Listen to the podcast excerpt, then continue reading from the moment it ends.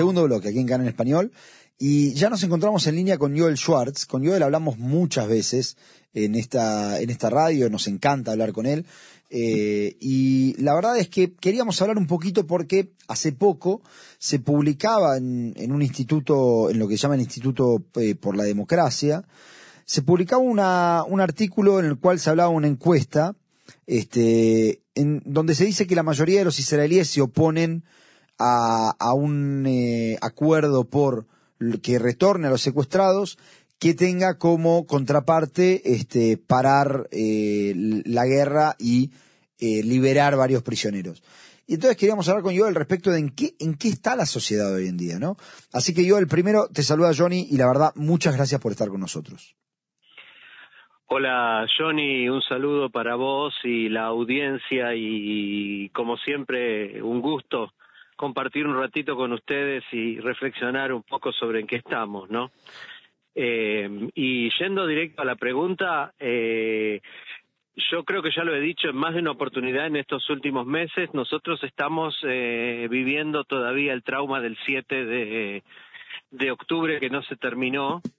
y un poco como cuando uno está viviendo en medio de un terremoto, no que todo se le sacude, yo nunca lo viví, pero conozco la experiencia de aquellos que lo han vivido. Eh, cuando uno siente que todo se sacude hacia alrededor, que todas las estructuras que creía que eran eh, sólidas de pronto no lo son, entonces aparecen muchas veces eh, deseos, opiniones, proyectos que entre sí son inconsistentes. Yendo con lo concreto de la encuesta, el Instituto para la Democracia es un instituto súper serio y en general las, eh, las encuestas y las investigaciones que hacen suelen ser muy eh, profesionales, eh, pero como siempre son una, una encuesta, no es otra cosa que la foto del momento en que, en que se saca, ¿no? y no representa, por supuesto, pero representa esencialmente los humores del instante preciso en el cual la encuesta eh, se hace. Por eso muchas veces, por lo menos acá en Israel, sabemos que las encuestas tienen éxito en mostrarnos una imagen, pero no lo tienen en predecir lo que van a ser los futuros, eh, digamos, opiniones de la población con relación a por ejemplo, cuando se trata de encuestas electorales y demás, que claramente hay muchas fallas en eso. Eh, yo creo que la sociedad israelí, eh, si lo preguntamos así, en seco, quiere ganar la guerra,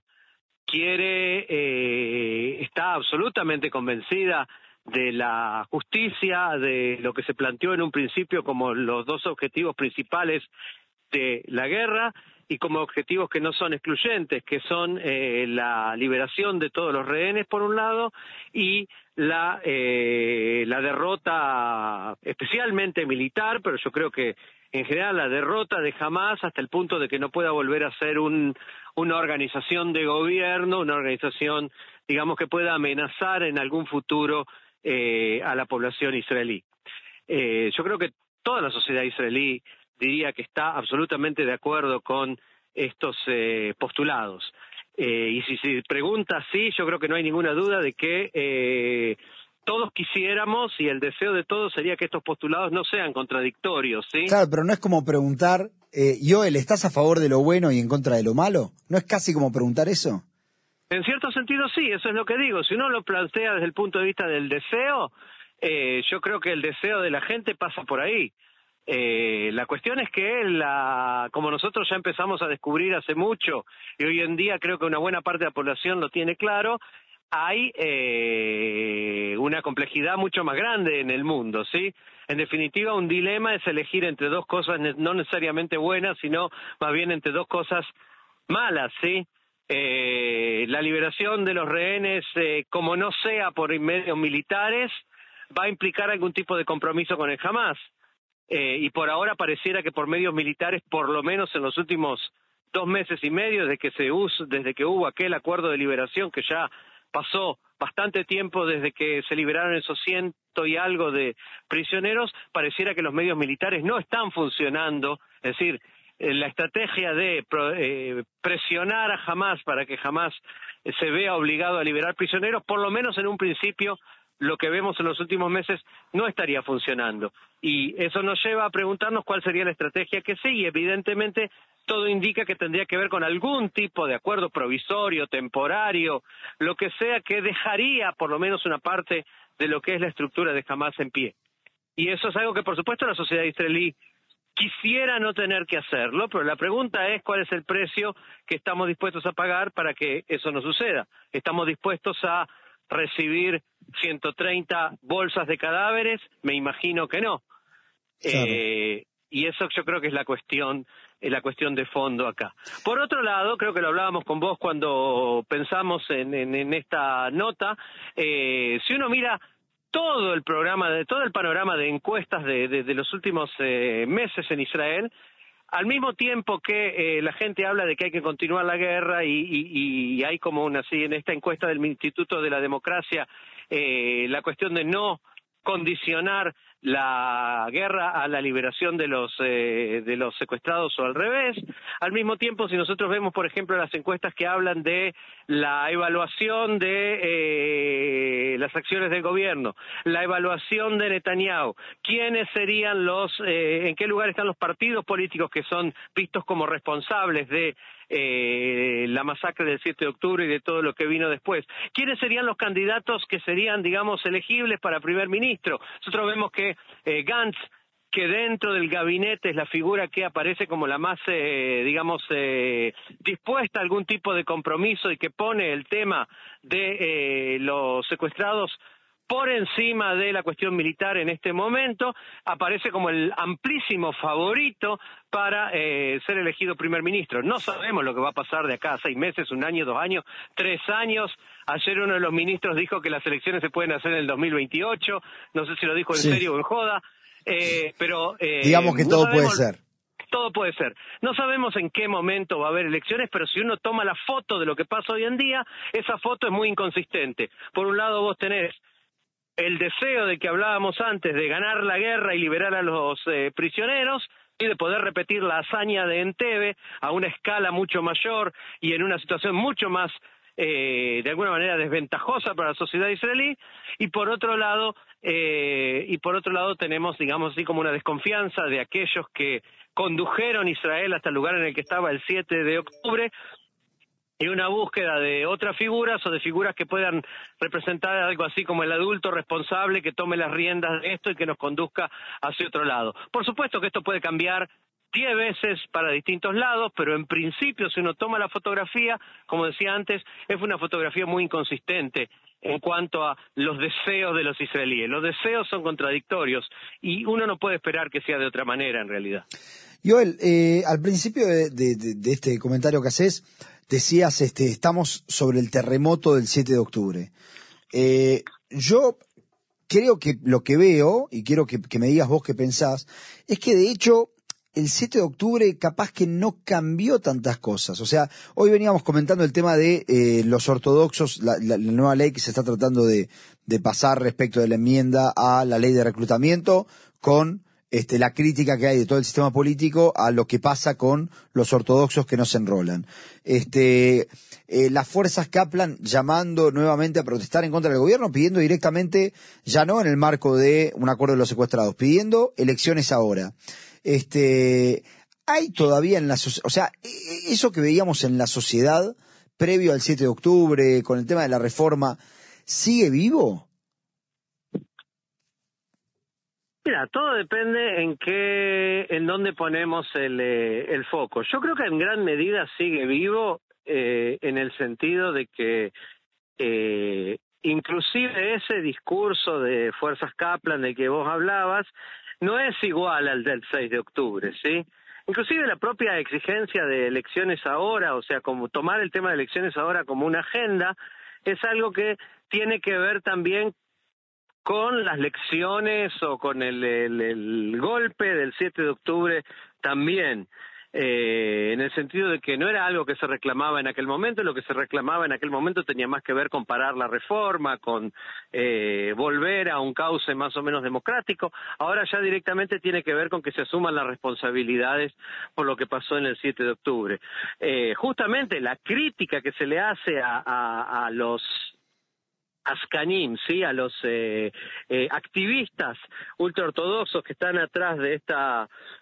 digamos, de, mantener el status quo eh, con respecto al el enrolamiento de, los, de, de sus eh, alumnos, de, sus, eh, de los chicos de las yeshivot, cuando todo el resto de la sociedad se le está exigiendo que aumente su nivel de esfuerzo, ¿sí? Eh, para llevar adelante el esfuerzo militar de ahora y los que vengan después. Yo creo que justamente esa exigencia o esa crítica tiene que ver con que todos estamos en otro lado y hay un grupo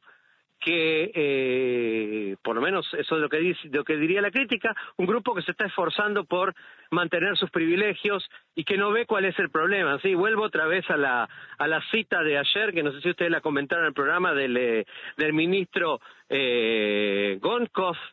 que eh, dijo que en realidad el, eh, no hay por qué no, no entiende por qué tantas críticas al gobierno que qué tiene que ver el gobierno con la con la guerra sí llegó a decir una frase así y eh, y también eh, que la cuestión de en definitiva estamos bien dijo eh, como diciendo cuál es el problema en definitiva estamos bien que no tienen de qué quejarse refiriéndose justamente a esta a que le parecía absolutamente ridícula esta exigencia de elecciones anticipadas. Eh, hoy en Israel, yo no sé cuánto esto llega a, la gente que nos escucha desde la diáspora, pero en Israel se habla mucho de la gente que piensa como el 6 de octubre, de la gente que sigue clavada en el 6 de octubre, ¿sí? Y yo creo que esto es porque hay una percepción de que el 7 de octubre todo cambió.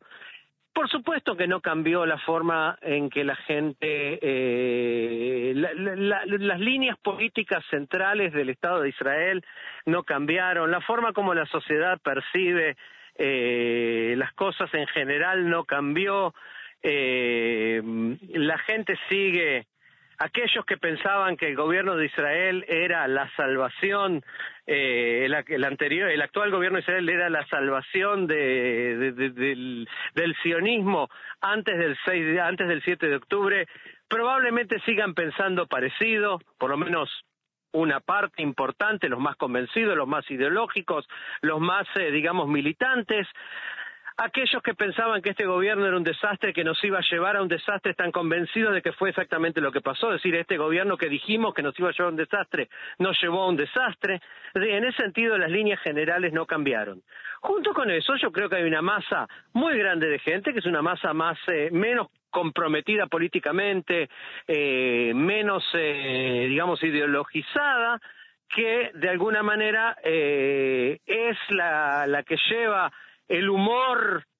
social de lo que está pasando, el humor no en el sentido que sea gracioso, sino el, el, espíritu de lo que está pasando en la sociedad y creo que esa, esa parte importante de la sociedad sí está muy afectada por lo que pasó el 7 de octubre, sí está muy afectada por el hecho de que sus padres, de que sus hijos, de que sus nietos, de que sus eh, amigos, de que sus compañeros de trabajo están eh, hace cuatro meses sirviendo en el servicio de reserva o en el ejército regular en Gaza, de que no pasaba, por lo menos hasta hace pocos días, no pasaba una semana, a veces no pasaban dos días sin que hubiera un nuevo eh, velatorio o entierro de algún de alguien medianamente conocido en un círculo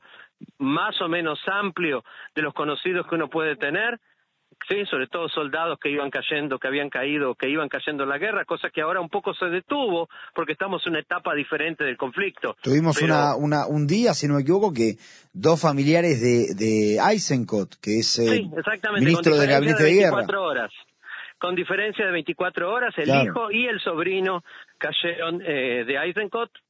¿sí? Uno de los ministros del gabinete, ex Ramatkal, jefe del Estado Mayor del Ejército. Es decir, que hubo una época que fue terrible en ese sentido y es, impensable que nada haya cambiado. Otra vez, vuelvo a decir, las personas que están más convencidas ideológicamente, que tienen una ideología más estructurada, eh, difícilmente esto les cambie lo esencial. Pero el grueso de la población suele no estar ahí. Joel, eh, decime, ¿vos, ¿vos crees que entonces, digamos, esta, esta grieta en el grueso de la población más o menos se cerró? No, yo no creo que la grieta se cerró. Yo creo que, te vuelvo a repetir, yo creo que eh, el terremoto sigue. El terremoto sigue y va a seguir todo el tiempo que haya eh, una enorme cantidad de soldados en el frente. Yo creo que el terremoto va a seguir todo el tiempo que el tema de los eh, secuestrados siga latente. A mí me, me genera muchas dudas y un poco de bronca desde mi perspectiva eh, que hayan liberado filtrado, liberado, no queda claro una lista de nombres de secuestrados que ya estarían muertos. Eh, me, preocupa que eso haya salido de, del gobierno de Israel o de círculos cercanos al gobierno de Israel, porque todas las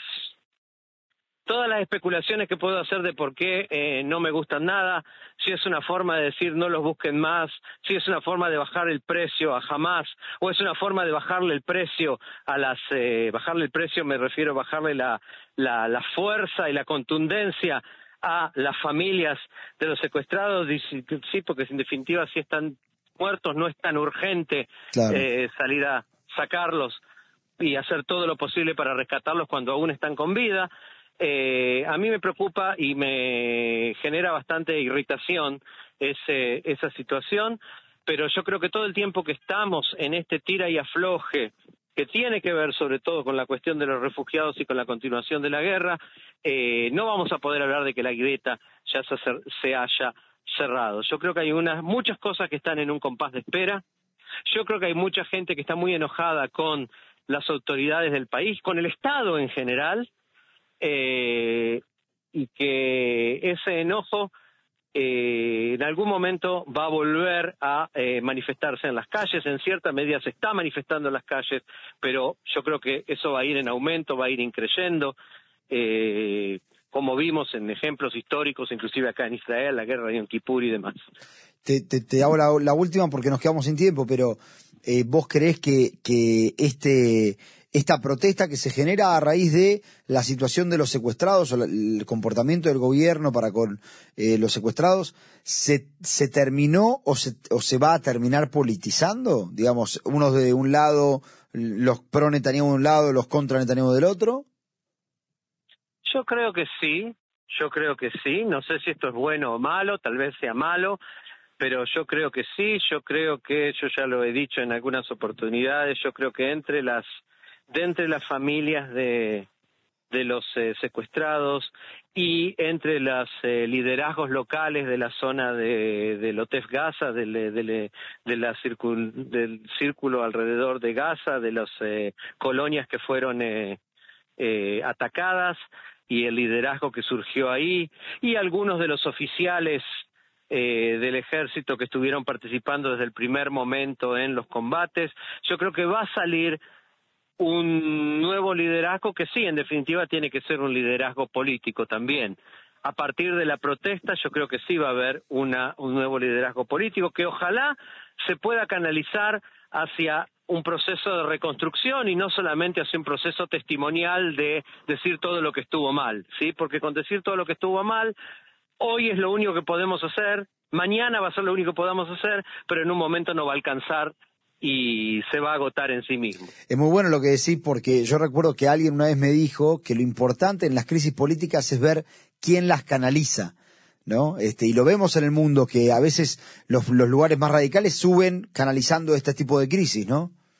Por supuesto, la pregunta es qué es lo que se hace con eso, si se usa para construir o si se usa solamente como eh, de una forma testimonial para decir eh, todo lo que está mal y todo lo que vamos a destruir y todo, o sea, para señalar al enemigo, ¿sí? Porque si en lugar de proyecto lo que tenemos es un rival, un enemigo al que señalar, eh, en plano interno, de la política interna me refiero, es muy poco lo que se puede lograr y por supuesto que tampoco se pueden lograr consensos con algunos que por ahí no piensan igual que vos, pero que se podría llegar a pensar en cosas en común. Claro, bien. Bueno, yo la verdad te agradezco por tu tiempo, eh, gracias siempre porque estés con nosotros, siempre es un lujo y se dan conversaciones muy interesantes, así que gracias, gracias por estar con nosotros. Gracias para vos y gracias a la audiencia y un abrazo grande. Chao, Joel, un abrazo. Un abrazo.